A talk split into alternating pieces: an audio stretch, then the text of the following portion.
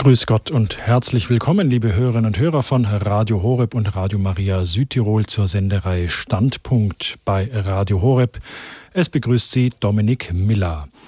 Sie hören heute den 16. Teil aus unserer losen Reihe bei Standpunkt, die heißt Annäherung an die Wüstenväter.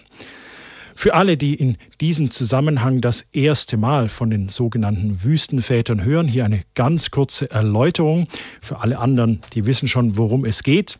Im dritten und vierten Jahrhundert, da zogen sich manche der frühen Christen zum Beispiel als Eremiten in die Wüsten Ägyptens, Palästinas und Syriens zurück, um Gott in der Einsamkeit nahe zu sein. Manche dieser Eremiten oder auch Wüstenväter genannt, die hatten Schüler. Im Übrigen gab es auch Wüstenmütter, aber dazu an anderer Stelle mal. Diese Schüler, die wandten sich natürlich mit Fragen an ihre Lehrer und diese Lehrer, die antworteten ihnen dann mit aus, mit Aussprüchen, die biblische Weisheit mit menschlichem Scharfsinn verbanden. Diese Sprüche, das sind die sogenannten Apophthegmata. Diese Apophthegmata, die unterzieht unser Studiogast regelmäßig einer Analyse und Deutung. Das Apophthegma, das wir heute beleuchten, das ist wirklich ganz kurz und ganz knapp. Das ist quasi ein Einzeiler. Das Apophthegma der heutigen Sendung lautet, einen einzigen Menschen suche ich, um mit ihm zu reden, aber ich finde keinen. Soweit das Apophthegma. Unser Studiogast, der ist vielen unserer Hörerinnen und Hörer aus den verschiedensten Sendereien unseres Radios bekannt. Und zum 16. Teil unserer losen Reihe Annäherung an die Wüstenväter begrüße ich ganz herzlich Herrn Dr. Godehard Stadtmüller. Grüße Gott, herzlich willkommen bei Standpunkt. Schön, dass Sie wieder bei uns sind. Ja, grüß Gott erstmal an die Hörerinnen und Hörer. Äh, dann grüße ich Sie, Herr Miller. Es macht immer wirklich Freude, mit Ihnen die Sendung zu machen und grüße auch Ihre Gemahlin und ihre Tochter, die jetzt so um das erste Lebensjahr, wie ich gehört habe, ist und gesund ist. Das finde ich ganz wunderbar. Und ähm, ein neuer Mensch im Universum. Und ich grüße auch ganz herzlich die, die mich persönlich jetzt kennen und vielleicht zuhören. Dr. Stadtmüller ist Jahrgang 1950. Er studierte Medizin und Philosophie. Heute ist er ärztlicher Direktor der Adula Klinik für Psychosomatik und Psychotherapie in Oberstdorf. Und er ist Facharzt für Neurologie und Psychiatrie sowie psychotherapeutische Medizin. Liebe Hörerinnen und Hörer von Radio Horeb und Radio Maria Südtirol, Dr. Stadtmüller wird jetzt gleich mit seinem Vortrag beginnen. Lieber Dr. Stadtmüller, halten wir uns einfach nicht lange auf. Sie haben ein kurzes, knackiges Apophthegma, aber Sie haben einen Vortrag. Einige Worte dazu. Bitte sehr. Ja, danke. Liebe Hörerinnen, äh, liebe Hörer, seit, ich habe das nochmal nachgeschlagen, seit dem 8.6. des Jahres 2003 haben wir uns äh, bisher mit einzelnen Aussprüchen, einzelnen Anekdoten der Wüstenväter befasst, um uns ähm, mit einer gewissen Vorsicht, aber auch nicht zu vorsichtig, weil man sonst sozusagen gar nicht in die Spur kommt, sondern mit einer Vorsicht und Beherztheit zugleich dem Geist der Wüstenväter, soweit es denn möglich ist, anzunähern. Ich sage besonders herzlichen Dank an den Programmdirektor Pfarrer Kocher, mit dem ich das mal auf dem Parkplatz des Radio Horeb besprochen habe und der gesagt hat, ja gut, dann machen wir eben eine Sendung daraus. Und so ist es entstanden. Bei allen uns überlieferten Aussprüchen der Wüstenväter, die als Apophthegmata, das ist der Terminus, gesammelt wurden, ist Folgendes zu bedenken. Die Aussprüche wurden über einige Jahrhunderte mündlich überliefert und dann erst aufgeschrieben. Es ist also nur überliefert worden, was im Verband der Mönche und Eremiten sich als eine wertvolle Botschaft herausgestellt hat. Die Apophthegmata haben die Geschichte, also die Korrosion der Zeit, schon überlebt. Und wie bei einem Flusskiesel ist alles abgefallen und abgeschliffen worden, was unwichtig erschien. Übrig geblieben sind die bedeutenden Aussprüche oder besser sollte man sagen, die Begebenheiten und die bedeutendsten Begegnungen, welche für andere nachfolgende Mönche eine Anregung zum Nachsinnen, eine spirituelle Aufrichtung, eine Erbauung, eine Leitung waren. Das Apophthegma, welches wir dem heutigen Vortrag zugrunde legen, ist ein Ausspruch von Abbas Sisoes, ist gestorben 429 nach Christus und wird in der orthodoxen Kirche bis heute Sisoes der Große genannt. Er war noch in direkten oder indirekten Kontakt ganz nahe an Antonius, den Großen, an dem berühmten heiligen Antonius, äh, in dessen direkter Nachfolge. Aber Sisoes, von Aber Siso sind einige Aussprüche und Begegnungen, Begebenheiten überliefert und zumeist sind die Apophthegmata ja nicht nur Sätze oder mehrere Sätze aneinander, sondern sind Sätze in einem Kontext. Darüber haben wir schon gesprochen. Das heutige Apophthegma ist allerdings wirklich sehr kurz und heißt in der Übersetzung von Bonifaz Miller. Das ist ein, eine sehr gute Übersetzung ins Deutsche, das kann ich Ihnen auch empfehlen. Äh, der Satz heißt, der Ausspruch, einen einzigen Menschen suche ich, um mit ihm zu reden, aber ich finde keinen.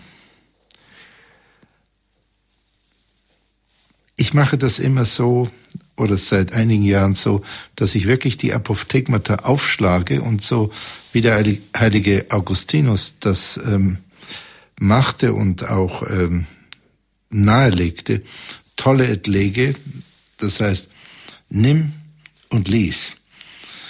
Ich schlage die Apophthegmata auf und der Satz, auf den mein Blick fällt, der ist es dann.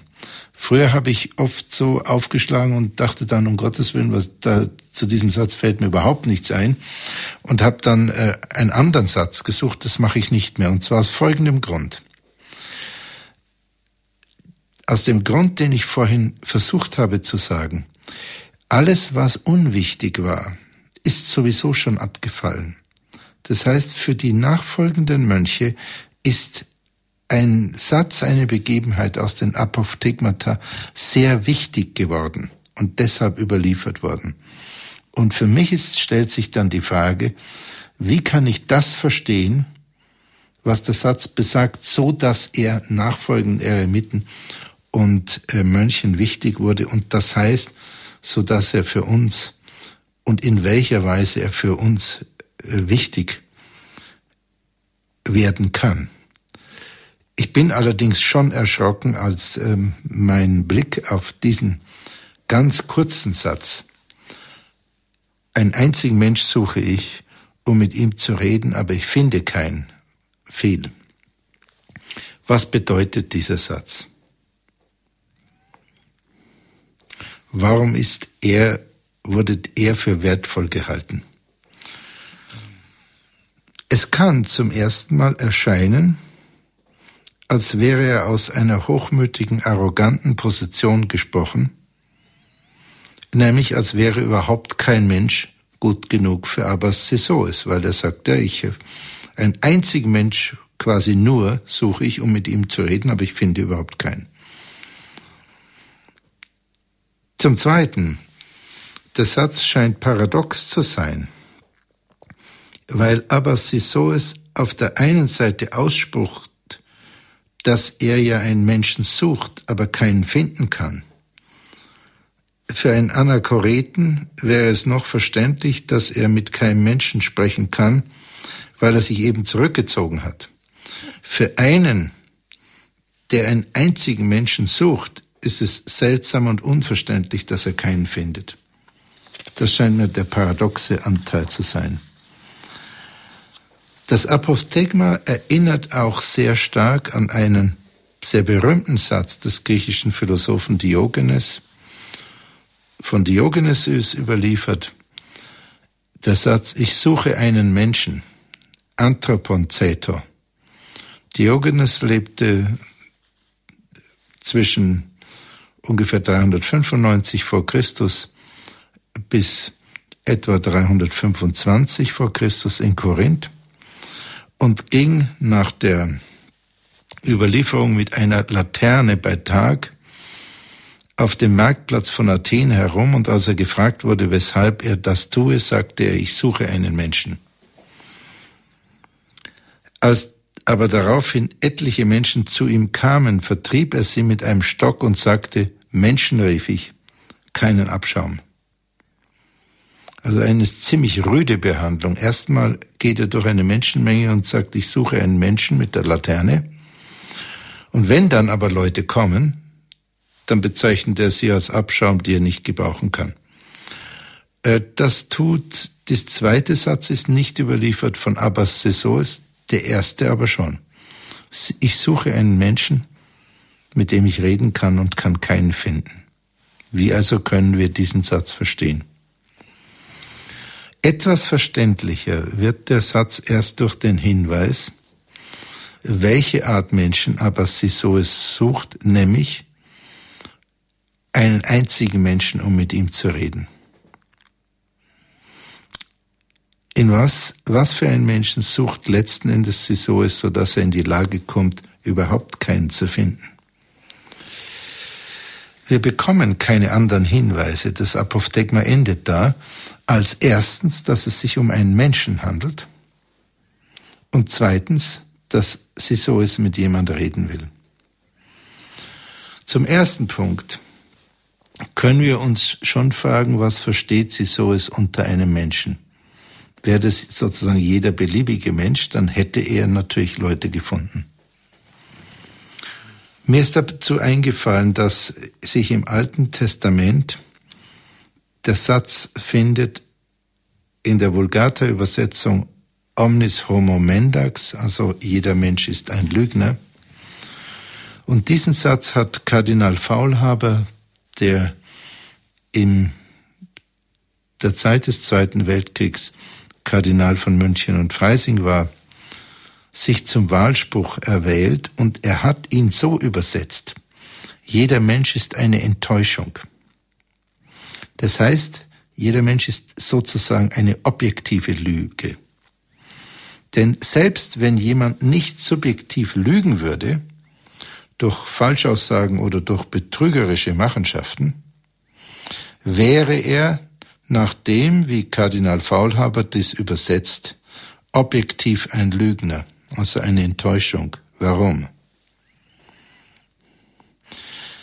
Jeder Mensch ist deshalb eine Enttäuschung, weil jeder Mensch so weit hinter seinen Möglichkeiten zurückbleibt, dass er in gewisser Weise vorgibt, der zu sein, als der er erscheint, der er aber nicht in Wirklichkeit ist.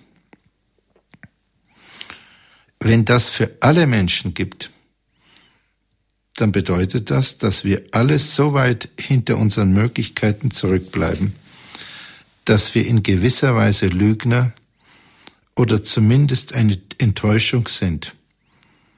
Enttäuschend für unsere Mitmenschen und uns selbst, enttäuschend für Gott.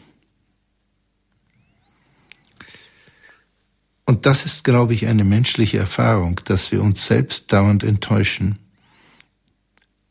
und dass wir andere enttäuschen, fortgesetzt und auch eine Enttäuschung für Gott sind.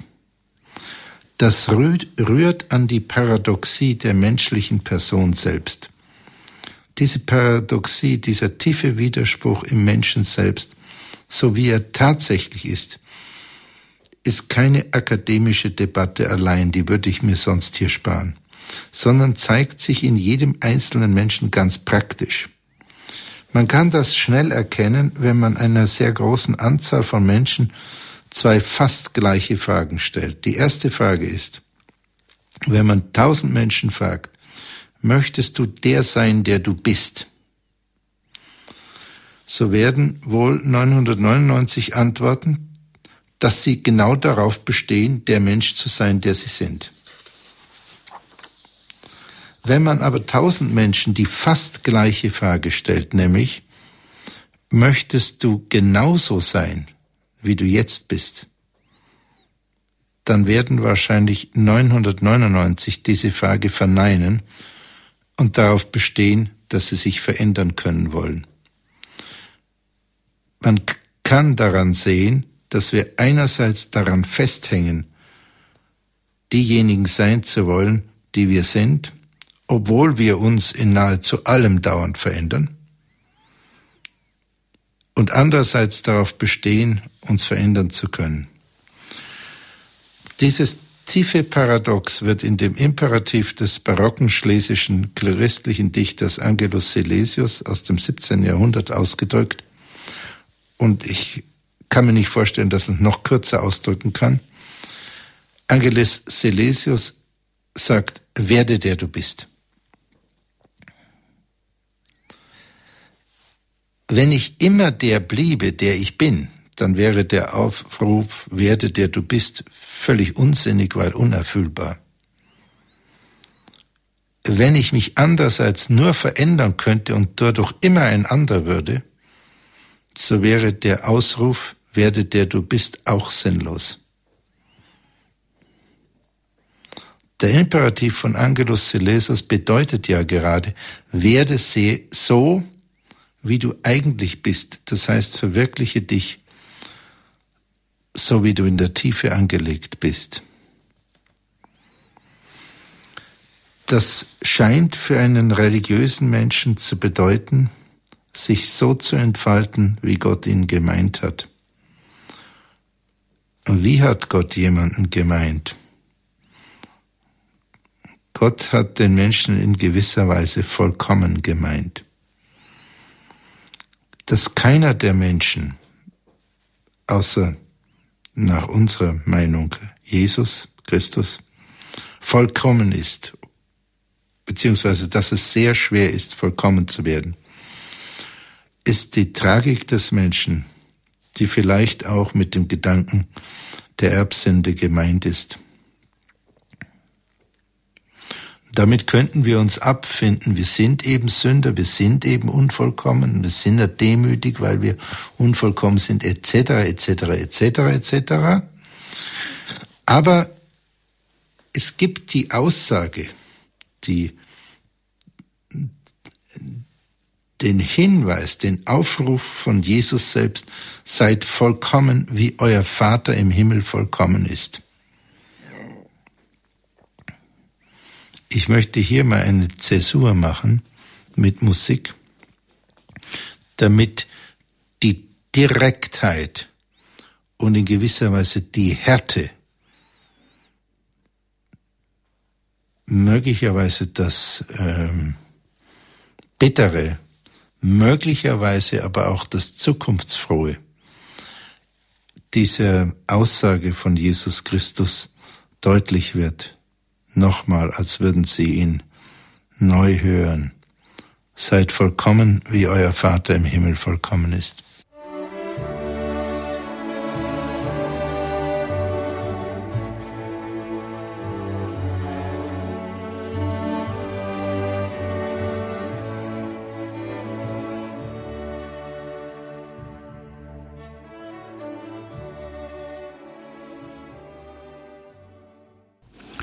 Sie haben eingeschaltet bei Radio Horeb und hören die Sendereihe Standpunkt heute mit dem 16. Teil einer ganz losen Reihe, die wir seit einiger Zeit führen. Es geht um die Annäherung an die Wüstenväter, heute mit dem Thema Einen einzigen Menschen suche ich, um mit ihm zu reden, aber ich finde keinen. Sie hören einen Vortrag von Dr. Godehard Stadtmüller. Uns annähernd an das Apophthegma von Abbasisos, einen einzigen Menschen suche ich, um mit ihm zu reden, aber ich finde keinen, ähm, haben wir versucht, etwas nachzufüllen, was überhaupt ein Mensch im Vollsinn ist und sind zu der ähm, Aufforderung von Jesus Christus gekommen, seid vollkommen, wie euer Vater im Himmel vollkommen ist. Diese Aufforderung von Jesus erscheint mir außerordentlich merkwürdig, ja wirklich erschreckend. Denn wie kann es möglich sein, dass wir so vollkommen wie der allmächtige Gott sein können? Wie, wie, ist, wie können wir da, uns das vorstellen? Der Gott, der Galaxien schafft, der Galaxien in schwarze Löcher wieder einsaugt, der Universen schafft, der Millionen, Milliarden von Menschen schafft und wieder zurückholt in den Tod. Wie sollen wir uns das um Himmels willen vorstellen, dass wir so vollkommen sein sollen, wie unser Vater im Himmel vollkommen ist? Und wenn wir das könnten, wenn wir so vollkommen sein könnten, wie der Vater im Himmel vollkommen ist, wäre das nicht genau wieder der Sündenvoll Adams, welcher wünschte zu sein wie Gott, weshalb er vom Erzengel mit dem Ruf, wer ist wie Gott aus dem Paradies vertrieben wurde. Die Anmaßung, so zu sein wie Gott, erscheint sozusagen als die Ursünde des Hochmuts, die man vielleicht die luziferische Sünde nennen kann. Das Gegenteil von Demut, die Anmaßung, der Hochmut. Wie können wir dann verstehen den Satz, seid vollkommen, wie euer Vater im Himmel vollkommen ist. Wie kann uns Jesus dazu auffordern? Die Christen haben es an diesem Punkt in gewisser Weise gut, weil sie haben das Beispiel eines über alle Maßen vollkommenen Menschen in der zweiten göttlichen Person. Das Geheimnis der Trinität ist unter anderem, dass Gott vollkommen Gott blieb und vollkommen Mensch wurde. Das wird immer als zu Recht als Mysterium angesehen. Aber praktisch bedeutet das, dass wir die Vollkommenheit tatsächlich sehen können, die Vollkommenheit eines Menschen, und zwar der genauso vollkommen ist wie der Vater, und zwar indem wir einfach Jesus versuchen zu betrachten und versuchen zu verstehen. Äh, es ist schwer, Jesus zu verstehen. Das ist meine äh, Überzeugung. Es ist sehr schwer. Äh, er entzieht sich, selbst wenn man die Evangelien liest, empfinde ich jedenfalls oft unserem Verständnis. Aber Zurück zu unserem Apophthegma. Offenbar suchte Abbas Sisoes gerade einen solchen Menschen, einen Menschen von solcher Vollkommenheit, um mit ihm zu reden. Und sagte dann, ja, ich finde aber keinen solchen. Ein weiterer Aspekt ist, was meint er denn mit ihm, mit ihm zu reden? Was bedeutet reden? Ich will jetzt nicht alles Synonyma für Reden in der deutschen Sprache aufzählen, aber einige. Was meinen wir, wenn wir, wenn wir sagen reden? Wir reden mit jemand oder wir reden überhaupt. Meinen wir belehren? Meinen wir beschreiben? Schildern? Kommentieren? Klatschen? Erörtern? Begründen? Bezweifeln? Verwerfen? Raten? Klammer. Ratschläge sind Nackenschläge. Ist kein so schlechter Ausdruck. Viele Ratschläge sind, äh, selbst wenn sie richtig sind, deshalb falsch, weil sie lieblos sind und deshalb nicht angenommen werden können. Meinen wir erinnern, meinen wir aufrichten, meinen wir trösten, meinen wir unterstützen.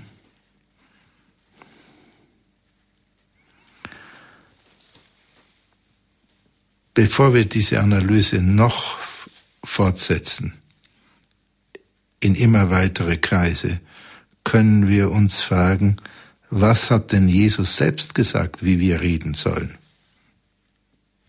Also wenn er der vollkommene Mensch war, mit dem aber sie so mutmaßlich gerne geredet hätte,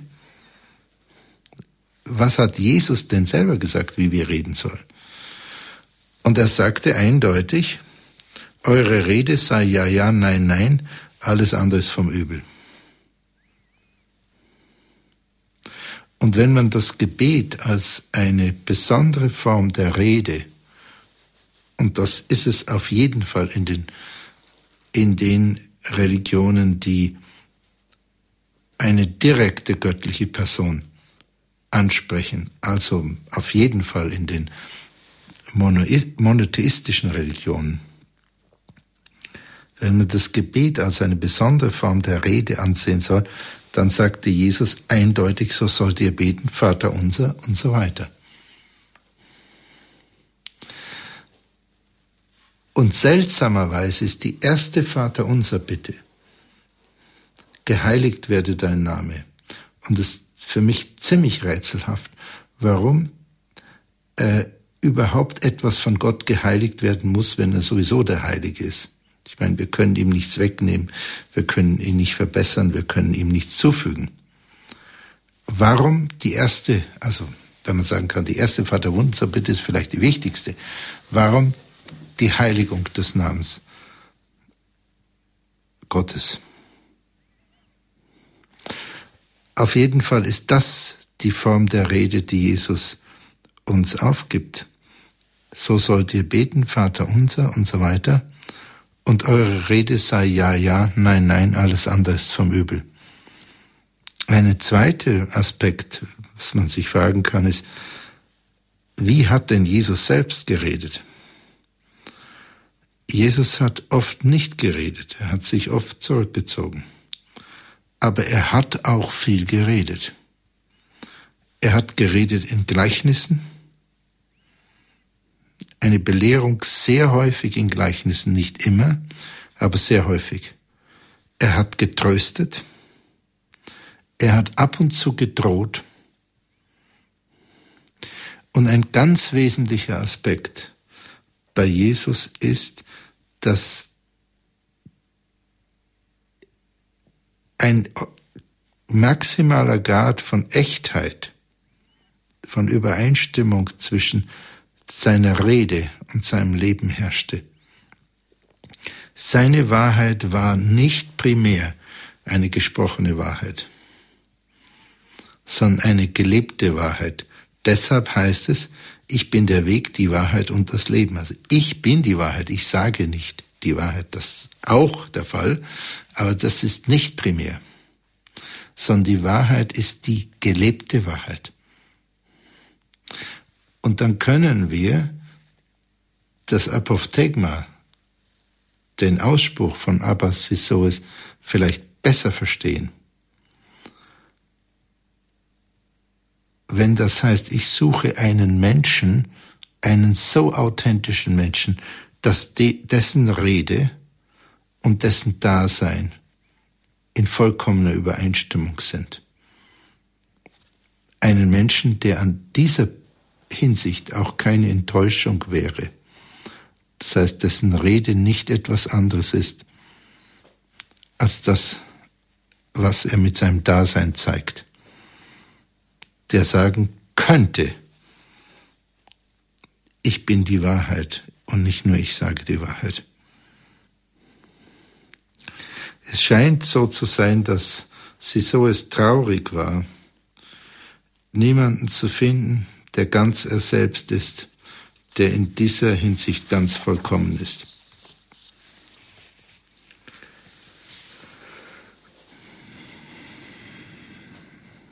Und vielleicht kann der eine oder andere äh, Hörer das ohne zu viel Bitterkeit, aber doch mit einem gewissen Erschrecken und ähm, einer gewissen Möglichkeit, sich selbst zu fragen, nochmal das ähm, überdenken, wie es möglich wäre, ganz echt zu sein.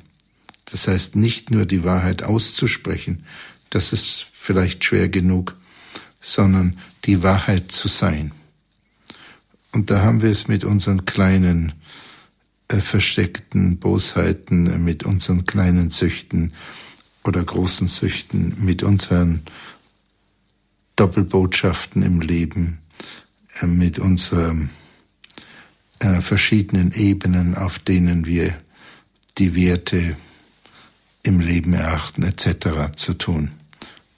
Echtheit hieße dann ganz transparent zu werden, ganz im Reinen zu sein mit dem, wie man gemeint ist, ganz authentisch zu sein.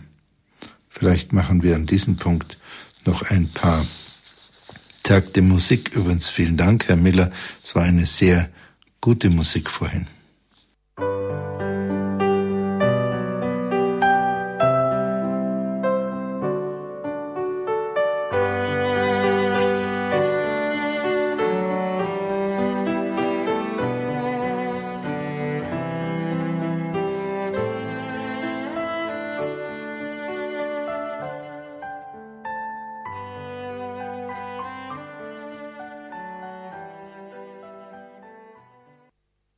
Radio Horeb heute mit der Sendereihe Standpunkt Annäherung an die Wüstenväter, der 16. Teil einer losen Reihe bei Radio Horeb. Heute mit dem Thema Einen einzigen Menschen suche ich, um mit ihm zu reden, aber ich finde keinen. Sie hören einen Vortrag von Dr. Godehard Stadtmüller. Die Musik hat das Ehepaar Stefan und Angelika Böhler ausgesucht. Dr. Stadtmüller, bitte. Liebe Hörerinnen, liebe Hörer, wir haben den Satz von Abbas Soes, ähm, sind ihm nachgegangen und haben versucht, ihn zu verstehen im Lichte dessen, dass jeder Mensch nach dem Satz des Alten Testaments aus dem Psalmen eine Enttäuschung ist, jeder Mensch ein Lügner ist.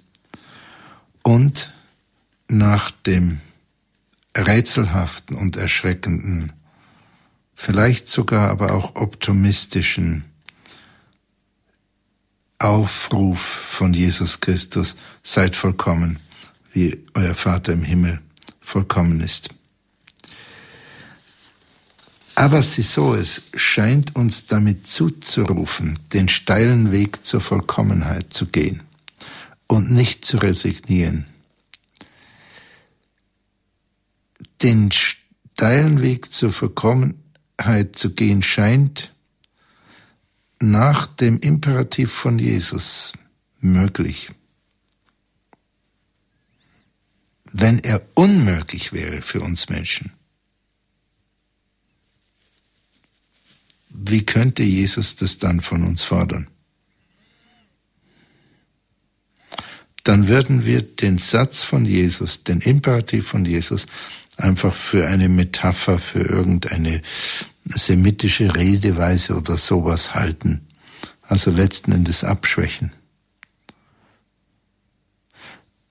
Wenn der steile Weg zur Vollkommenheit möglich ist für uns Menschen, dann scheint es aber andererseits so zu sein, dass er nicht möglich ist aus der eigenen Anstrengung, zumindest nicht aus der eigenen Anstrengung der, des eigenen Individuums, der eigenen Person allein. Deshalb heißt die Vater unser Bitte, dein Wille geschehe. Und unsere Größe ist möglicherweise die Vollkommenheit anzustreben, indem wir äh, darum bitten, dein Wille geschehe, selbst dann, wenn wir möglicherweise diesen Willen nicht kennen und wenn wir möglicherweise etwas verzagt noch sind, also den Mut nicht zur Gänze aufbringen, trotzdem darum bitten, dass der Wille sogar dann geschehe, wenn wir es nicht wollen würden.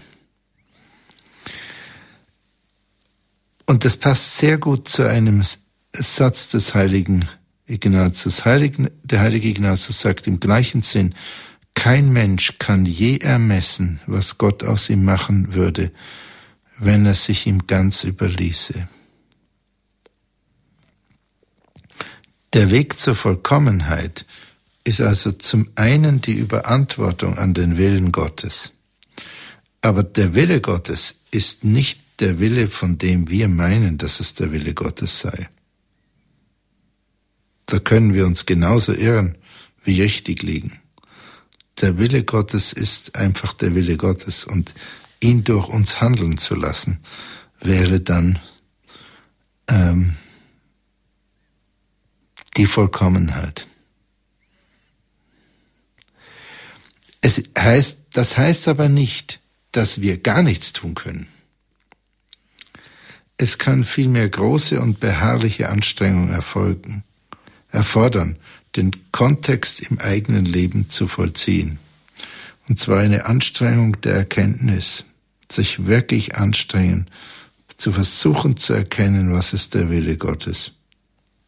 Der Wille, der sich im Innern des Menschen zeigen kann, der sich im Äußeren seiner Umstände zeigen kann und der sich von wo ganz anders zeigen kann ferner eine Anstrengung der Tat und was ganz wichtig ist, eine Anstrengung der Haltung.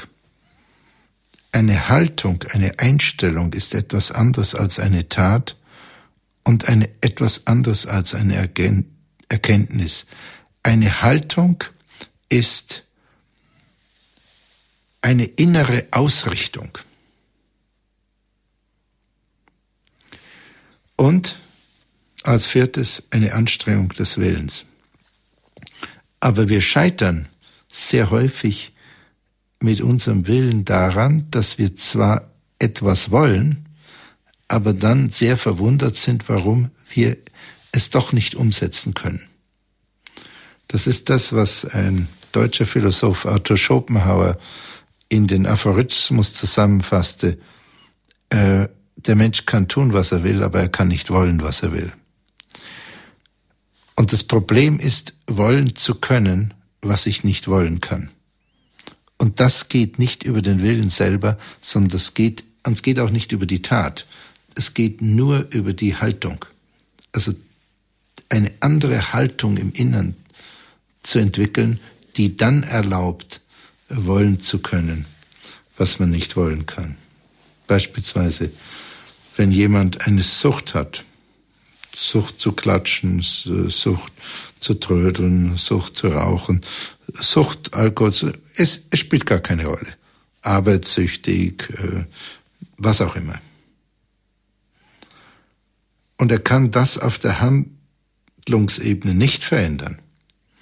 Und egal wie er sich äh, anstrengt mit seinem Willen, kann er es nicht verändern. Dann liegt es fast immer daran, dass er eine innere Haltung nicht verändert hat. Und dann wäre die Anstrengung, die Anstrengung der Haltung, und das passt zum Neuen Testament ganz perfekt, weil die Aufforderung im Neuen Testament heißt, metanoete, denkt um. Es wird oft übersetzt mit wandelt euch, aber im griechischen Original heißt es metanoete. Das heißt, fasst einen anderen inneren Gedanken. Wandelt eure inneren Gedanken. Und das ist tatsächlich der noch tiefere Pflug. Das ist der noch längere Hebel als der Wille, als die Erkenntnis und als die Tat. Welche Anstrengung wird von uns gefordert auf dem Weg zur Vollkommenheit? Wir können äh, uns an der Bergpredigt orientieren, die von der äh, der frühere Abt des Benediktinerklosters Niederalteich, Emanuel Jungklausen, mal in einer Predigt gesagt hat, die Bergpredigt ist die Selbstaussage von Jesus. Und versuchen uns anzunähern an die Beschreibung, die Jesus von sich selber gegeben hat. Und das ist ja eine Aussage seiner Vollkommenheit. Und interessanterweise ist der Satz, seid vollkommen, wie euer Vater im Himmel gekommen, äh, im, im Himmel vollkommen ist, stammt ja dieser Satz eben genau aus der Bergpredigt. Das zweite habe ich schon genannt, ist das Denkt um. Also denkt um heißt nicht nur fast einen anderen Gedanken, sondern wandelt eure innere Haltung. Wir denken ja tausende von Gedanken am Tag und die meisten sind uns dann nicht mehr erinnerlich, aber sie beeinflussen unser Seelenleben. Wenn ich die, äh, den Gedanken habe, ich bin unvollkommen, ich werde nie vollkommen werden, äh, dann werde ich auch kaum je vollkommen werden können, weil ich meine Seele immer und informiere über meine Unvollkommenheit. Und äh, das äh, halte ich für sehr schwer vereinbar äh, mit dem Aufruf von Jesus Christus, seid vollkommen, wie euer Vater im Himmel vollkommen ist. Das heißt nicht, dass wir nicht zerknirscht sein sollen über Fehler, aber dass wir unsere Fehler in gewisser Weise betonieren, indem wir eine Haltung entwickeln, dass wir eh immer fehlerhaft sind. Ähm, das ist ähm, das klingt tugendhaft, das klingt demütig, aber wie soll das zu verbinden sein mit der Aufforderung von Jesus Christus, seid vollkommen, wie euer Vater im Himmel vollkommen ist. Das Dritte, was mir dazu einfällt, was wir tun können auf dem Weg zur Vollkommenheit, ist natürlich das Gleichnis vom reichen Jüngling. Mit dem ersten Imperativ halte die Gebote. Das ist ziemlich schwer, die zehn Gebote zu halten, bekanntlich. Wenn man sie genau nimmt, ähm, dürfte es nur wenige Leute geben. Und dann die Stufe zwei, wenn du all das getan hast, dann willst du aber vollkommen sein, dann verlasse alles, gib deinen ganzen Reichtum den Armen und folge mir nach. Wirklich ein außerordentlich steiler Weg, zumal ja Jesus gesagt hat, der Menschensohn hat nichts, wo er sein Haupt hinlegen kann. Also er hatte nicht einmal mehr die Stabilitas Lozi. Und das vierte, was mir dazu einfällt, was in den Gleichnissen immer wieder gesagt wird, ist, äh, sich für das Himmelreich aufopfern, den Schatz im Acker und die Talente zu vermehren. Also der Verwalter, der auf seinen Talenten sitzt, der wird gegeißelt. Der wird abgewertet in dem Gleichnis. Und der, der die Talente aber vermehrt hat, der wird gerühmt. Wer mit den Talenten wuchert, ist der gute Verwalter. Und wir alle sind ja nur Verwalter unserer Existenz. Wir haben unsere Existenz ja in nichts gemacht. Wir können nicht einmal ein Haar auf unserem Kopf machen. Es ist sogar ziemlich fragwürdig, ob wir wirklich die Verfertiger unserer Gedanken sind. Für diesen radikalen Schritt, jemand zu sein, mit dem Abbas Sisoes der Große gewünscht hätte zu reden, wünsche ich Ihnen, liebe Hörerin, liebe Hörer, einen guten Beginn und gute Beharrung und eine gute innere Führung. Der Weg zu gehen mag schwer sein, er ist aber auf jeden Fall sehr spannend und führt im Äußeren zu großen Abenteuern und im Innern zu dem gigantischen Abenteuer dessen, was der Psychiater C.G. Jung mal genannt hat, das innere seelische Universum. Und er führt mit Sicherheit zur Größe, wie der heilige Ignatius gesagt hat, zu einer Größe, von der Nelson Mandela sagte, am meisten Angst haben wir vor unserer Größe. Ein rätselhafter Satz, nicht vor unserer Kleinheit haben wir am meisten Angst, sondern vor unserer Größe. Ich glaube aber, dass das wahr ist. Und ich wünsche jedem Einzelnen von Ihnen tatsächlich diese Größe und diese Vollkommenheit. Ich danke Ihnen für die Aufmerksamkeit. Vielen Dank, Dr. Stadtmüller. Das war jetzt schwere Kost, aber ich denke, dass vielen Hörerinnen und Hörern einige Fragen noch auf den Lippen liegen oder sogar auf dem Herzen brennen, weil es ist ja schon starker Tobak, was wir so zu hören bekommen haben. Jeder Mensch ist eine Enttäuschung. Es ist ganz schwierig, vollkommen zu sein, die innere Haltung zu ändern, um auch Einfluss auf den Willen, auf Erkenntnis und Tat zu haben. Wie ist es möglich, ganz echt zu sein, wirklich authentisch zu sein? Dr. Stadtmüller hat wirklich in seinem Vortrag einige Fässer aufgemacht und in manchen Fässern mag es da auch stark brodeln.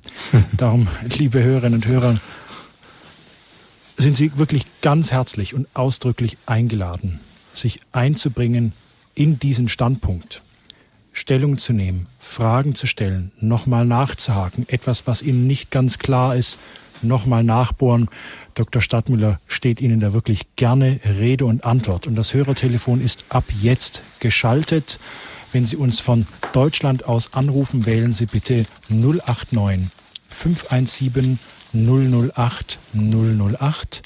Wenn Sie uns von außerhalb Deutschlands erreichen möchten, dann wählen Sie bitte vor 0049 89 517 008 008. Wirklich herzliche Einladung, bringen Sie sich ein. Dr. Stadtmüller, auf den ersten Hinhörer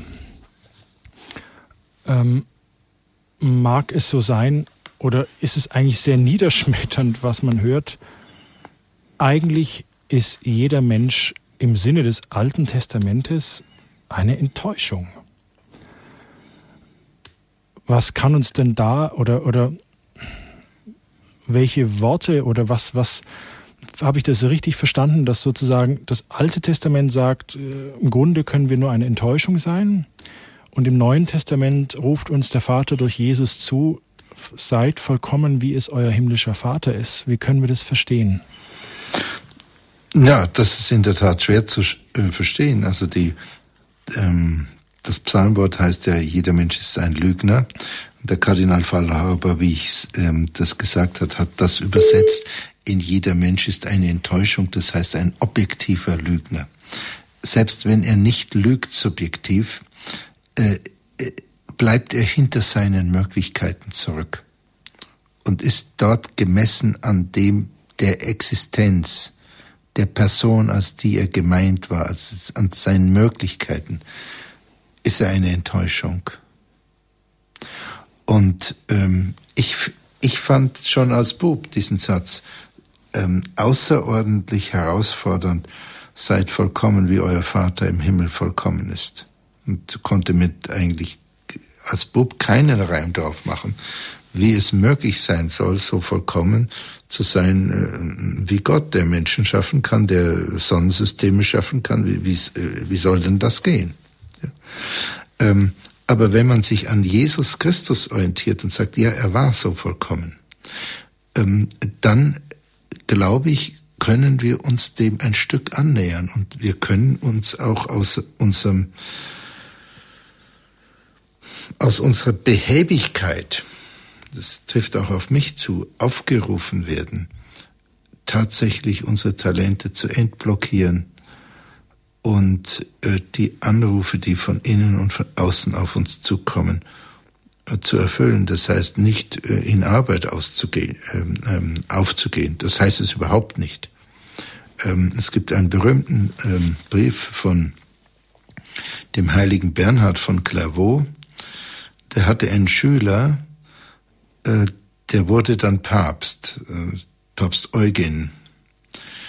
Und als der Papst wurde, da hat der heilige Bernhard ihm einen gesalzenen Brief geschrieben, der ist uns überliefert, kann jeder Hörer einsehen. Der heilige Bernhard hat ihm aufgerufen, ja für seine Seele zu sorgen und ja nicht in zu viel Aktivitäten aufzugehen. Und der heilige Bernhard war da näher an Jesus Christus. als äh, eine Verwaltungsmaschinerie ist, weil Jesus auch sich zurückgezogen hat zum Gebet. Und das ist etwas, wenn es heißt, ich bin der Weg, die Wahrheit und das Leben, das heißt, ich bin die Wahrheit, hat er uns gezeigt, wie die Wahrheit ist, wenn sie gelebt wird. Und dann ist die Wahrheit auch Rückzug in das Gebet. Der Rückzug ist ja nur von, von der äußeren Betriebsamkeit oder vom Kontakt mit Menschen. Das ist ja nicht wirklich ein Rückzug. Das ist, das ist eine Verinnerlichung.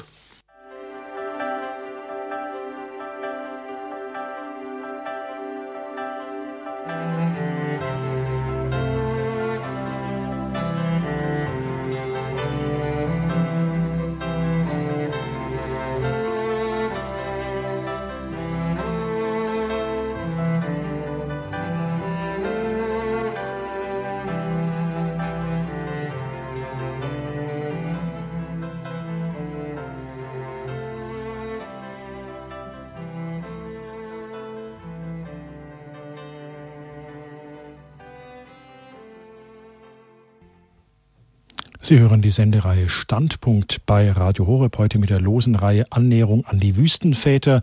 Heute mit dem Thema Einen einzigen Menschen suche ich, um mit ihm zu reden, aber ich finde keinen. Wir hörten einen Vortrag von Dr. Godehard Stadtmüller.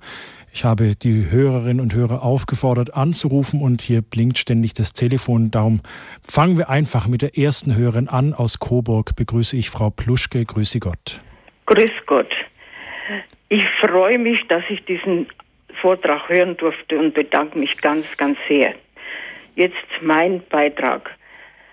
Allein der Satz seid vollkommen, wie euer Vater im Himmel vollkommen ist, oder äh, seid lieb, oder ich bin die Liebe, ihr müsst ihm auch lieb sein. Mit den Sätzen habe ich mich immer zu beschäftigt. Und dann ist man so weit und sagt sich, das schaffst du nie, hör auf. Aber es hat mich doch keine Ruhe gelassen und man fängt dann immer wieder an. Und dann habe ich gedacht, wenn Gott schon Mensch geworden ist, das ist doch so was Einschneidendes, dann hat er dir vielleicht zeigen wollen, du könntest diesen Sündenfall doch korrigieren, indem du diesen Menschen Jesus genau anschaust und versuchst herauszufinden, wenn er, was er alles gesagt hat in seinen äh, Gleichnissen und immer die, diese Ich bin-Worte. Und dann habe ich wieder angefangen, mich mit diesen Sätzen auseinanderzusetzen. Und ich meine, ich habe Spatzenhirn, ich kann mich nicht gut ausdrücken, aber ich denke. Nur ein Spatz hat ein Spatzenhirn, Frau Pluschke. Nur ein Spatz, ja, auf alle Fälle. Ihre, Ihr Vortrag über diesen Menschen, dass man den nicht finden kann, das kann schon sein und es wird auch so sein. Aber trotzdem kann man nicht aufhören, ihn zu suchen.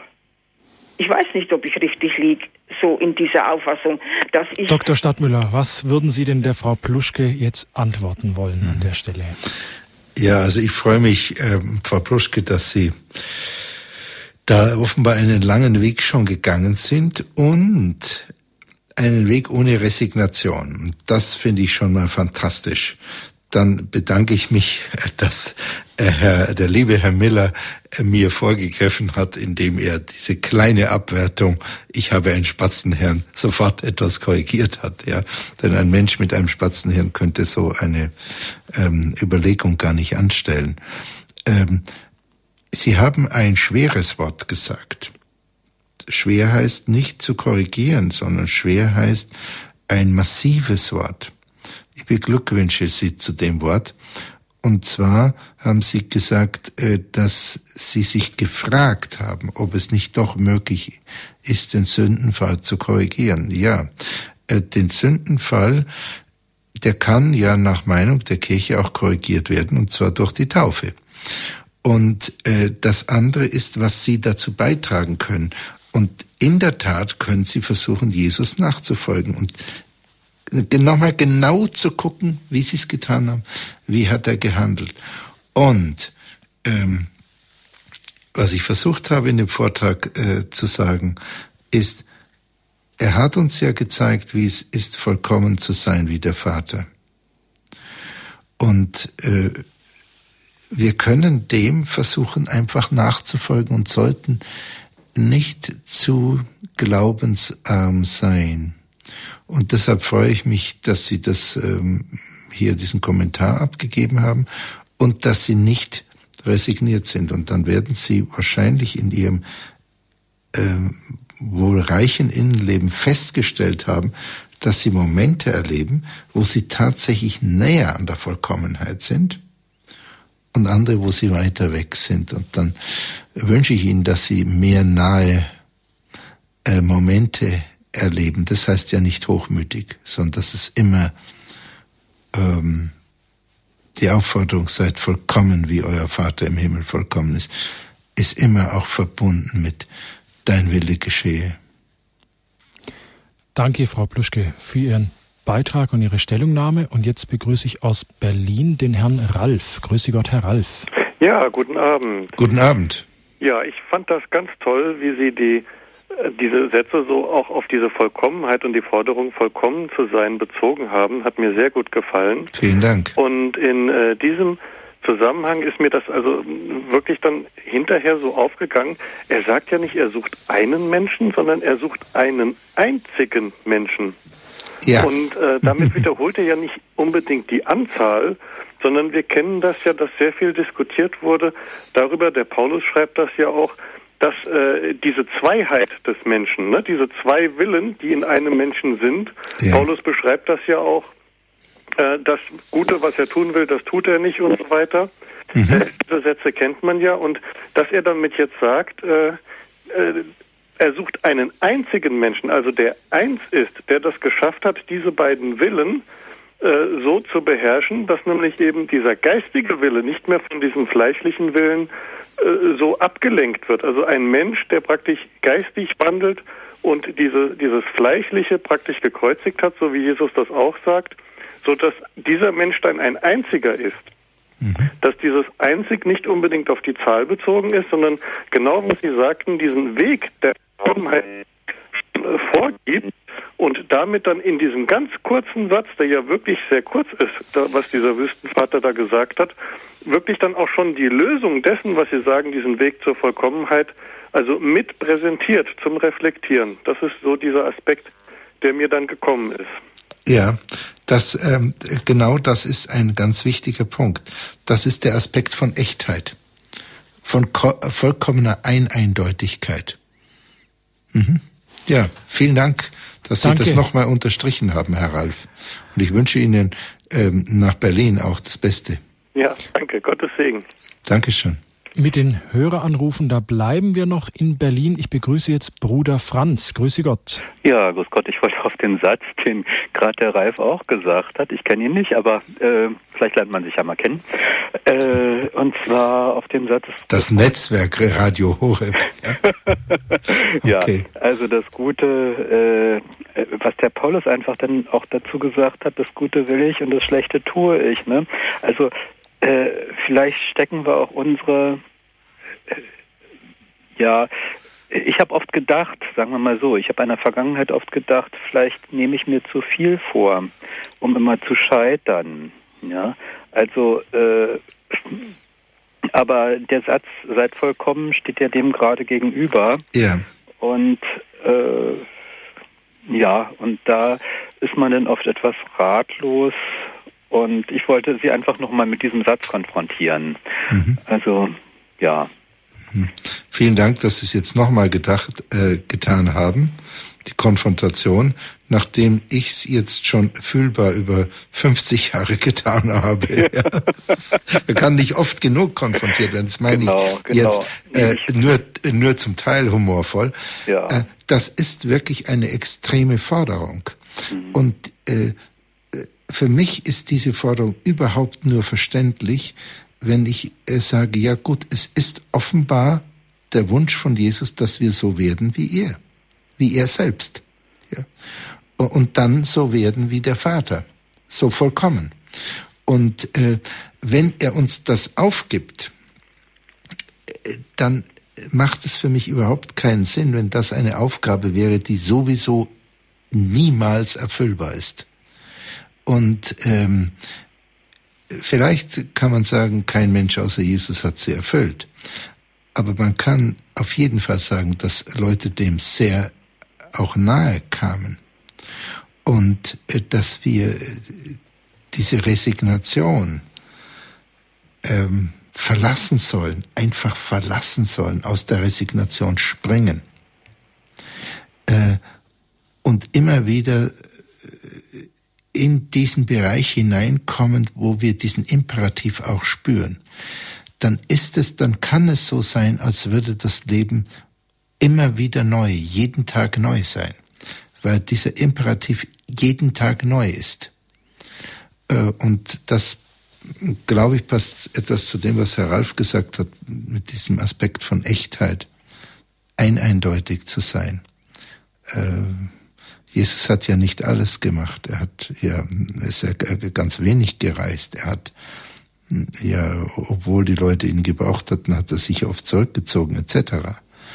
Der Punkt ist gar nicht äh, sozusagen überall zu sein und alles mitzumachen, sondern der Punkt ist äh, eindeutig und dadurch vollkommen äh, zu sein mit, mit dem anderen Imperativ, dein Wille geschehe und dadurch die eigene Größe wirklich zu bekommen, aber als Geschenk. Und das wünsche ich Ihnen. Ich, welchem Orden gehören Sie denn an als Bruder? Der Bruder Franz ist wahrscheinlich nicht mehr in der Leitung. Ja, okay. Dann ist diese Frage einfach mal offen im Raum. Aber herzlichen mhm. Dank nach Berlin an Bruder Franz, dass er diesen Aspekt auch nochmal herausgearbeitet hat. Ja. Von Berlin springen wir wieder zurück nach Bayern, nach Augsburg. Ich begrüße die Frau Kirchhauser. Grüße Gott. Grüß Gott. Grüß Gott. Äh, bei der Bemühung um Vollkommenheit habe ich immer wieder einen Trost der aus, den, aus dem Evangelium mit den Talenten herrührt. Jesus sagt ja, wer hat, also das heißt, wer sich selber schon auf den Weg macht und bemüht, dem wird dazugegeben und wer nicht hat, dem wird das, was er hat, auch noch genommen. Das heißt, der Mensch selber kann einfach nicht die ganze Vollkommenheit erreichen, aber er kann sein Möglichstes tun. Und wenn er sein Möglichstes tut, wird Gott sein Wohlwollen ihm so zuwenden, dass er dann hat und dass er dann vollkommen sein kann. Das ist mein Trost, weil es ist schon nicht ganz einfach. Ja, aber das haben Sie jetzt gut gesagt. Viel ja. Freude und manchmal gibt es Tage, da spürt man, wie Gott einem sich zuneigt, Gerade oft, wenn was ganz schwierig wird und man hält ein bisschen tapfer durch, also verhältnismäßig tapfer für seine Art, wie man tapfer sein kann. Ja. Also, dass man ein bisschen tapferer ist, wie man eigentlich meint, dass man es normal wäre. Und wenn man das ein bisschen spürt und dann spürt man auch zugleich, wie Gott einem dann Kraft gibt, dass die Tapferkeit tatsächlich in schweren Situationen massiv zunimmt oft. Und dann natürlich gibt es auch wieder Rückschläge, aber Gott gibt dazu wenn man sich bemüht. Und das ist der einzige Trost, den wir Menschen auf unserem Weg haben. Und ich muss ganz kurz noch sagen, ich habe einen Kollegen gehabt, der war sehr, sehr gläubig als junger Mensch. Und einmal hat er dann beim Beichten gesagt, das hat er mir halt erzählt, er hat gesagt, er kann halt nicht alles so erfüllen, wie er das möchte. Dann hat der Pfarrer gesagt, das sind ja auch nur äh, also Vorgaben und Zielsetzungen, die kann eigentlich kein Mensch erreichen. Und von dem Tag an hat der junge Mann nicht mehr geglaubt, weil er gesagt hat, wenn das so ein Gott ist, der Menschen bloß erniedrigen will, das kann ich nicht ertragen. Und in seiner Todesstunde mhm. hat er dann plötzlich begriffen, dass Gott es dazu gibt und hat sein Jesus Barmherzigkeit gerufen. Also das ist das, was ich sagen wollte. Wir brauchen nicht meiner, sonst wird man ganz verrückt mit lauter vollkommen sein und vergisst auf die andere Leid. Man muss so vollkommen sein, wie es geht und der Herrgott tut seins drauf. So ist halt. Ich das ist ein schön. Standpunkt, Frau Kirchhauser. Mhm. Ja, Herzlichen Dank. Frau Kirchhauser, ich bedanke mich auch sehr äh, Sie sprechen als jemand, der ein, hm, der viel erlebt hat, vor allem im Innern. Äh, ich glaube, dass das, was Sie sagen, 100 äh, Prozent stimmt. ähm, das heißt ja nicht, werdet vollkommen, sondern es heißt, seid vollkommen. Äh, das heißt, der Imperativ ist noch viel stärker, als wenn es hieße, werdet vollkommen. Seid vollkommen heißt, würdest du bitte jetzt vollkommen sein.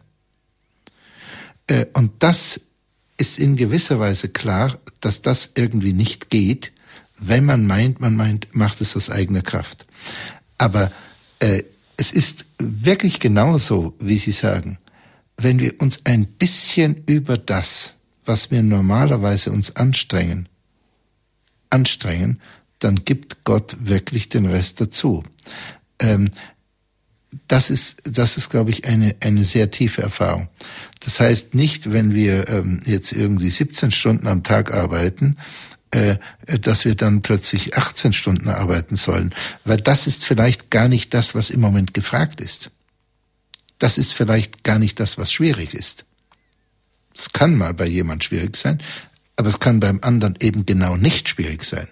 Sonst kann schwierig sein, einfach in die Stelle zu gehen oder einfach sein Herz zu öffnen, äh, äh, mitfühlend zu sein und eben nicht arbeitsam. Das kann ganz was Verschiedenes sein.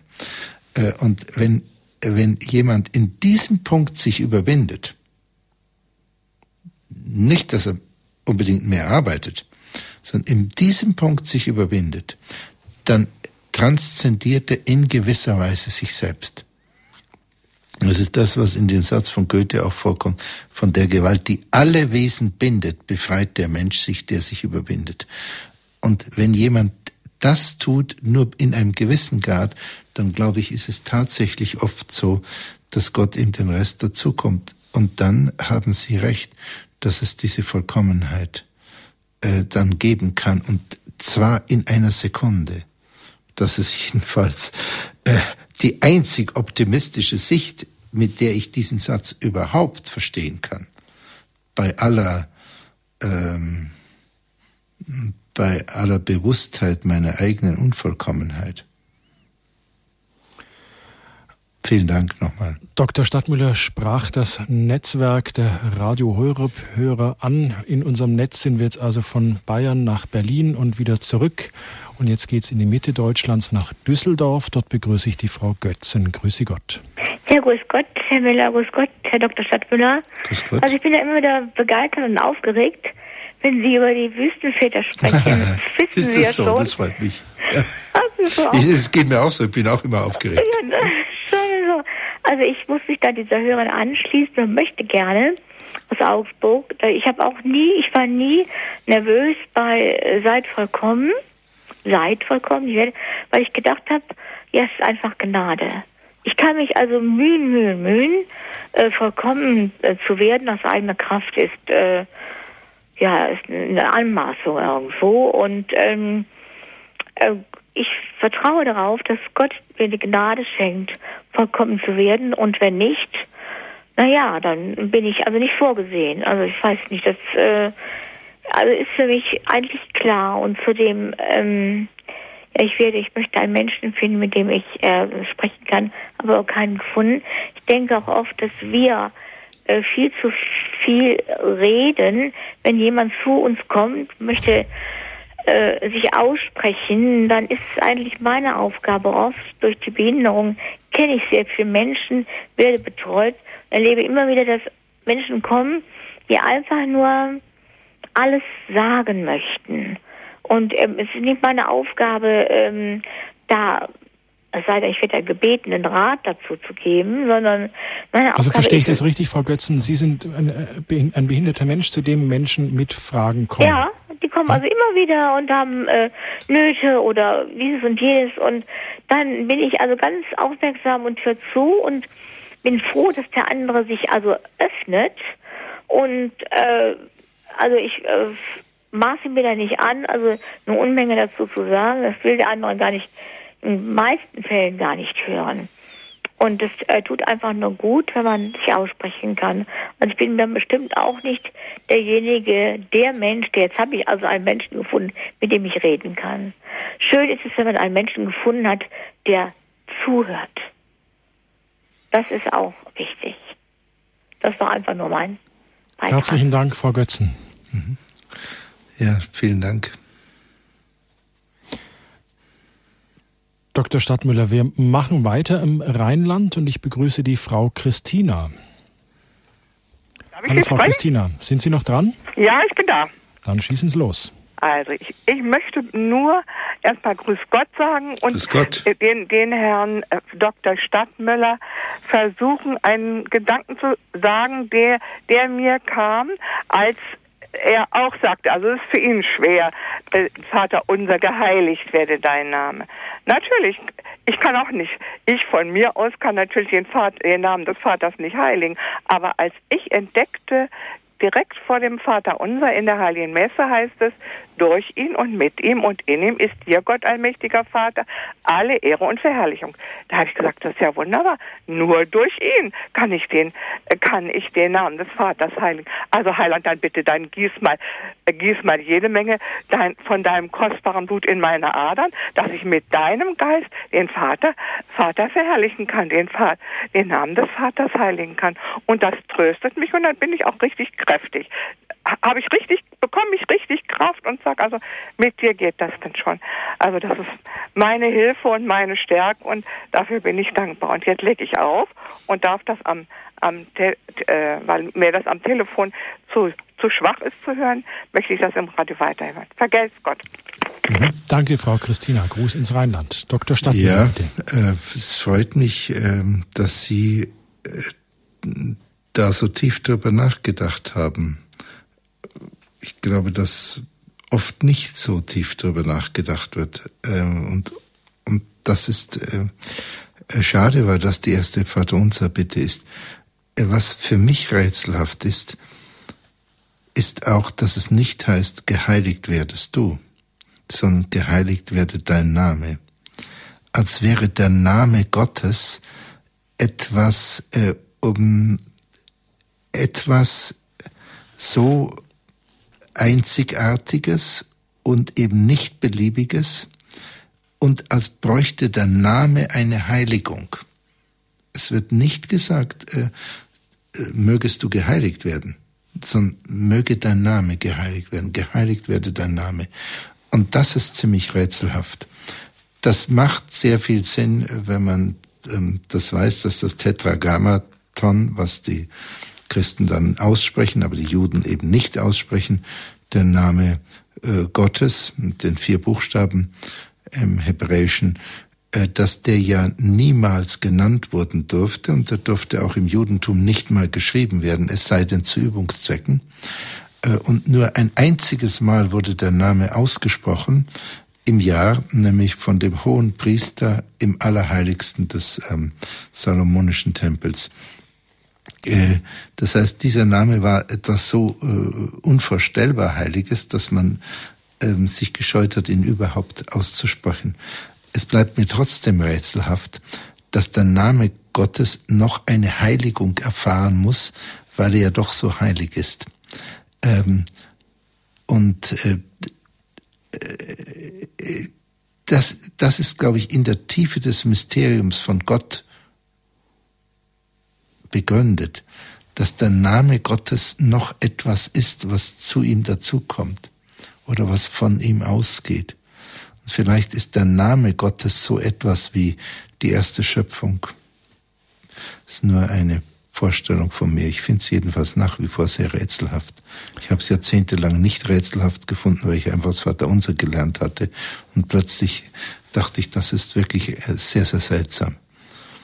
Ja, aber ich äh, folge auch Ihren Gedanken und freue mich, dass es für Sie so einen wunderbaren Weg gibt. Danke, Frau Christine.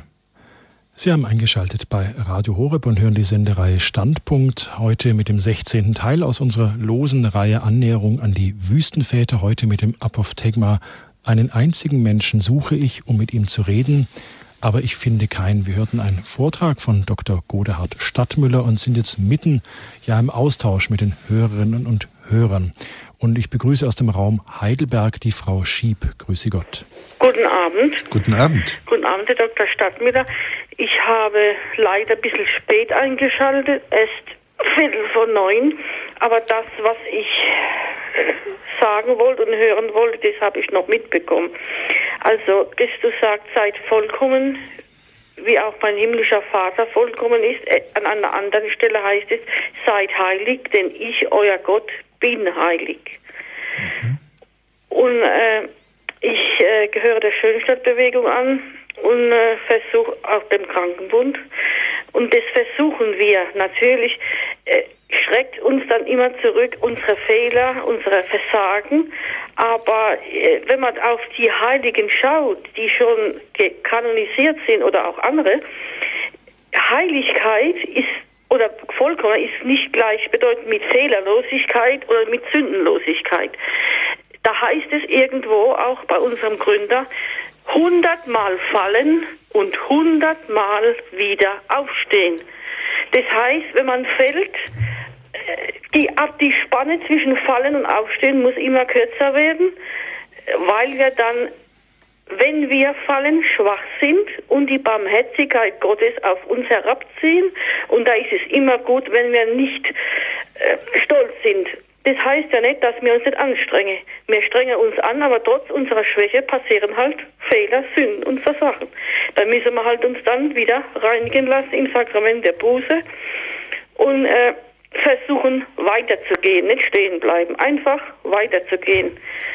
Und äh, was ich so sagen mit Arbeit, da könnte ich sagen, also da versuche ich in meiner Bürotätigkeit zwischendrin schöpferische Pausen einzulegen. Das heißt nicht die Arbeit zu unterbrechen, aber mich auch nicht an die Arbeit zu versklaven, sondern den Kontakt zu der Übernatur den ganzen Tag halten. Das geht manchmal besser, manchmal nicht so gut, aber man versucht Und auch sonst mich im Gebet täglich zu gewissen Zeiten zurückzuziehen. Und was dann noch ist, dass man dann auch noch Temperamentsschwierigkeiten hat, das kommt vor, da muss man sich halt immer wieder von vorne und immer wieder. Und ich glaube, dann muss ich sagen, das, was die Frau am Anfang gesagt hat, wenn wer Gott sieht, dass, einem, dass, dass man sich anstrengt, dann wird er auch seine Gnade nicht verwehren. Das mhm. möchte ich dazu mitteilen. Frau Schieb, ich danke Ihnen für den Beitrag. Vielen Dank. Dr. Stadtmüller, wenn ich mich da an der Stelle kurz einschalten darf. Mhm. Ich, ähm, bei einigen Hörern oder bei einigen Hörerfragen klang so durch, dass es so anstrengend ist. Also es ist jetzt so mein Eindruck, dass es immer so eine Anstrengung ist und es so schwer ist. Und die Frau Schieb hat es auch gerade genannt, von dem Fallen und wieder Aufstehen. Gibt es aber nicht auch und Sie nannten, Sie nannten in Ihrem Vortrag Wege zur Vollkommenheit. Und gibt es, ist dieser Weg zur Vollkommenheit auch nach Ihrem Eindruck und auch nach, nach dem, auch was Sie nachgespürt haben und recherchiert haben und was wir jetzt auch von den Hörern gehört haben, gibt es einen Weg, der irgendwie leichter ist?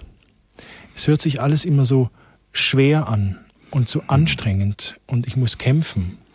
Mhm. Aber in Ihrem Vortrag ist mir auch das Wort ähm, noch im Gedächtnis, dass man transzendenter wird. Also sprich, äh, ich übersetze es mal frei, auch vielleicht mit durchlässiger.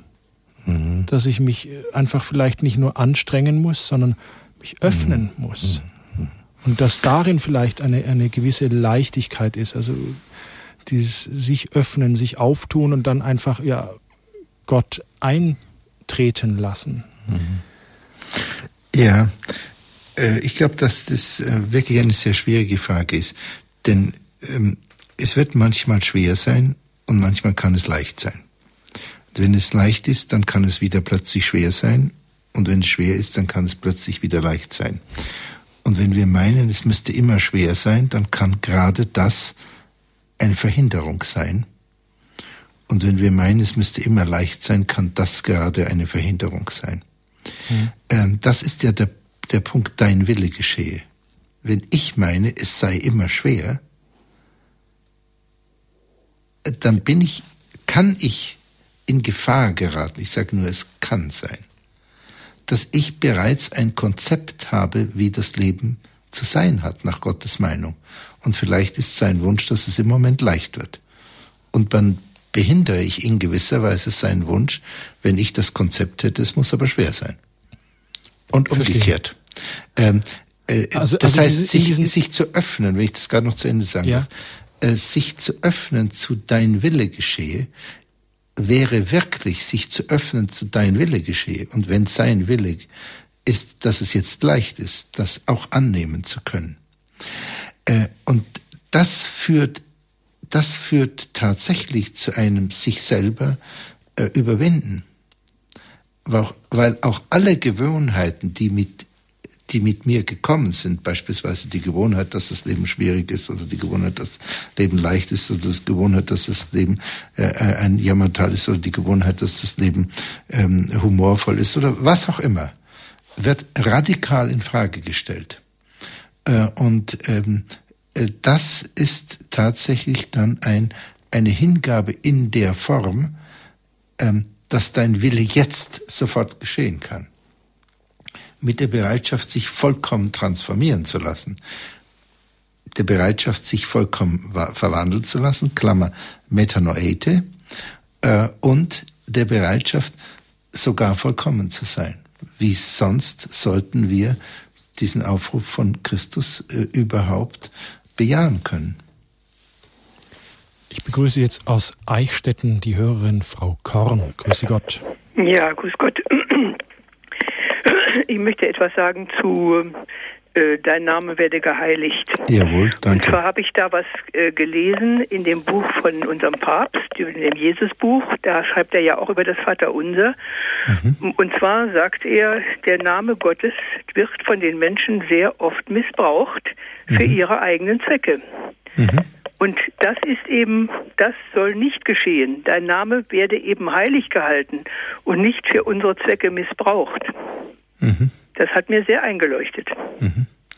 Ja, äh, das ist äh, das ist sicher. Also wer wer wollte dem überragenden Theologen Kardinal Ratzinger und geschweige denn ähm, dem Heiligen Vater äh, widersprechen wollen? Um Gottes willen, da bin ich also ganz fern davon. Ähm, äh, dennoch glaube ich, dass das natürlich vollkommen richtig ist, dass der Missbrauch des Namens auf jeden Fall eine, ähm, eine Verunreinigung ist, äh, die äh, nicht äh, sein darf, wenn man nach dem Willen des Vaterunsers geht.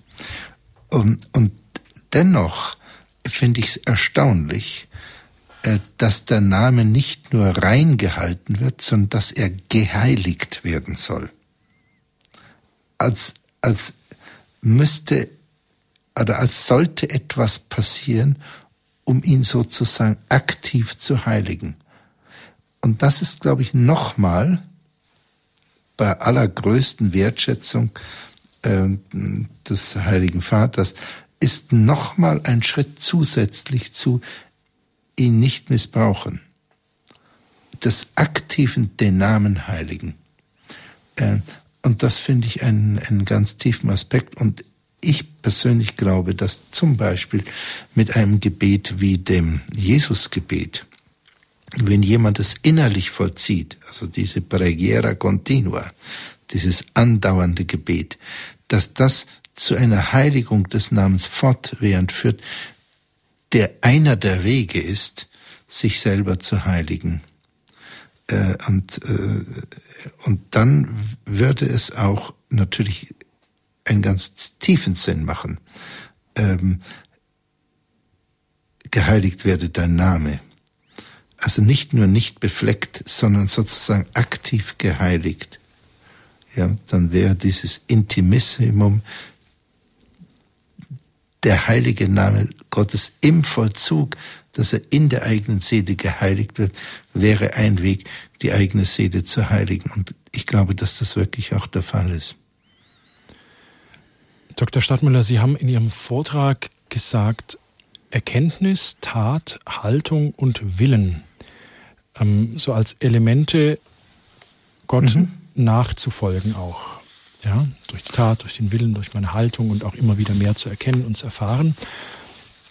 Aber ich war völlig geplättet, als Sie sagten, wie, wie groß der Einfluss der Haltung auf den Willen und die Tat ist. Ja, sicher. Können Sie, können Sie unseren Hörern noch mal vielleicht ein bisschen herausschälen, wie ich ja meine innere Ausrichtung wirklich da zu einem scharfen Instrument machen kann, das auch wirklich das Einfluss auf meinen Willen hat und letztlich dann auch auf mein Tun und schließlich auf mein Erkennen. Mhm. Ja. Heißt es zum Beispiel, dass ich auf Knien, also ich ändere meine Haltung vom Stehen ins Knien. Wenn ich knie, ändere ich meine Haltung und dann bekomme ich einen anderen Blickwinkel aufs Kreuz zum Beispiel. Ja. Ähm, also wir benutzen das Wort Haltung metaphorisch im Sinne einer Einstellung. Ja. Aber äh, sowohl das Wort Einstellung zeigt ja, da ist ja das Wort Stellung drin und bei Haltung ist das Wort Halten eben drin. Das heißt, dass wir, äh, auch wenn wir das metaphorisch benutzen, Worte benutzen, die mit Körperhaltungen in einer gewissen Verbindung sind. Und es ist vollkommen klar, wenn ich zehn Kilometer jogge und unterhalte mich mit jemand oder nur mit mir selber, sind meine Gedanken anders, als wenn ich sitze. Und sie sind anders, als wenn ich gehe und sie sind anders, als wenn ich knie das, oder, oder liege ähm, oder schwimme. Ähm, das wird, fällt nur deshalb nicht so sehr auf, weil Leute das im Allgemeinen nicht so lange tun. Äh, aber wenn jemand sich äh, drei Stunden mit jemand unterhält im Gehen neben ihm, dann wird er merken, dass die Gedanken eine etwas andere Form annehmen. Gut, das, das nur zur Metapher mit der Haltung. Ähm, zu der zu Ihrer Frage, ähm, Handlungen erwachsen ja aus Gedanken in einem großen Maß. Äh, und Gedanken erwachsen sehr stark aus inneren Einstellungen. Und deshalb macht es Sinn, an den Einstellungen etwas zu ändern, damit die Gedanken sich verändern und dann sich die Handlungen verändern. Und Einstellungen verändern wir, indem wir uns klar machen, welche Einstellung wir haben wollen. Und diese Einstellung, die, die neuen Einstellungen, da können wir ja noch nicht dran glauben, sonst wären sie ja nicht neu. Ähm, die in unserer Seele mit einer außerordentlich starken Emotion verbinden. Das kann eine Sehnsucht sein, das kann eine Freude sein, das kann ein Schmerz sein. Schmerz ist ein außerordentlich starker Verwandlungseffekt. Äh, das kann auch ähm, Ärger sein. Wir haben ja in der, hm, in der Sendung über die Gefühle von Jesus auch darüber gesprochen, dass Jesus nicht nur einmal, sondern öfters auch seinen Ärger sehr deutlich und außerordentlich äh, prägnant gezeigt hat, wie er. Sie meinen die Sendung Die Emotionen Jesu ja, in der Reihe Lebenshilfe. Genau. Mhm. Äh, wie er überhaupt Emotionen außerordentlich stark gezeigt hat. Äh, also auch in der Hinsicht ein Vorbild war. Und wenn wir diese wunderbare Kraft unserer Gefühle, die wir mitbekommen haben, nutzen, um die Gefühle sozusagen zum Kraftfeld zu machen, unsere inneren Haltungen zu verändern dann wird es nach einiger Zeit, wird es eine Frucht bringen. Und das ist sehr günstig, nicht nur auf die, ähm, auf die Taten zu achten, sondern auf die inneren Haltungen. Das scheint mir sehr viel näher an dem Imperativ, wandelt euch zu sein. Danke, Dr. Stadtmüller, für Ihre Ausführungen, auch für die Antworten an die Hörerinnen und Hörer. Können Sie ganz kurz und prägnant einfach noch einen Satz unseren Hörern sagen, dass so das Thema vielleicht auch abrunden kann, mit dem Sie vielleicht ins Bett gehen können, die Hörer? Ja, ich bin nicht in der Lage. Also erstmal möchte ich mich bei allen Hörerinnen und Hörern äh, sehr bedanken, die zugehört haben und welche, die vielleicht mich auch mit guten Gedanken oder sogar Gebeten unterstützt haben. Das ähm, ist mir ein ganz wichtiger Punkt. Dann den Hörerinnen und Hörern sehr danken, die sich hier zu Wort gemeldet haben, zum Teil mit einem persönlichen Zeugnis. Ich kann nur so antworten, wie ich das fühle und denke. Äh, ich bin weit davon überzeugt zu meinen, dass das, äh, dass man genau das so denken muss, wie ich denke. Nur wenn ich gefragt werde, kann ich ja nur das dazu sagen. Äh, und zum anderen, ich habe mit einem gewissen Erschrecken gesehen, dass mein Blick auf dieses, diesen einen Satz von Abbas Sisoes fiel und dachte, um Gottes Willen, muss, soll ich jetzt einen einen ähm, Vortrag von über eine Stunde darüber halten, aber er hat mich außerordentlich inspiriert und deshalb möchte ich in Zusammenfassung tatsächlich nichts anderes tun, als den durch viele Jahrhunderte tradierten Satz des Wüstenvaters äh, nochmal zu zitieren. Und davor aber eine Bemerkung. Ähm, es gibt eine Literaturliste über die Wüstenväter, die wir ab und zu ähm, äh, nochmal verstärken oder nochmal mit neuer Literatur anreichern. Äh, der Kern dieser Literaturliste stammt von äh, dem Altabt Emanuel Jungklausen, dem ich auch dafür an dieser Stelle sehr, sehr danke. Und die können Sie von Radio Horeb auch bekommen. Beim äh, Radio Horeb Hörerservice Nummer gebe ich gleich durch. Dr. Gut. Stadtmüller, wir müssen ja, dann Sagt zitiere ich zumachen. noch einmal diesen Satz. Bitte. Und zwar, äh, einen einzigen Menschen suche ich, um mit ihm zu reden, aber ich finde keinen. Ich wünsche Ihnen das Beste auf Ihrem persönlichen Weg. Vielen Dank, Dr. Stadtmüller. Liebe Hörerinnen und Hörer, wenn es Ihnen geht wie der einen Hörerin, ich glaube es war die Frau Christina, die etwas spät eingeschaltet hat, die Sendung nicht in voller Länge gehört hat. Sie haben die Möglichkeit, sich eine CD, eine Aufzeichnung dieser Sendung zu bestellen beim Radio Horeb CD-Dienst unter der Rufnummer 0700 75 25 7520 oder auch über unsere Website www.horeb.org können Sie sich kostenlos für sich, Ihre Freunde oder Verwandten oder auch als Geschenk unter dem Christbaum äh, eine CD bestellen. Radio Horeb ist ein rein spendenfinanzierter Sender, also wenn Sie für diesen Dienst einfach geben, was Sie zu geben vermögen, dann wären wir Ihnen sehr dankbar.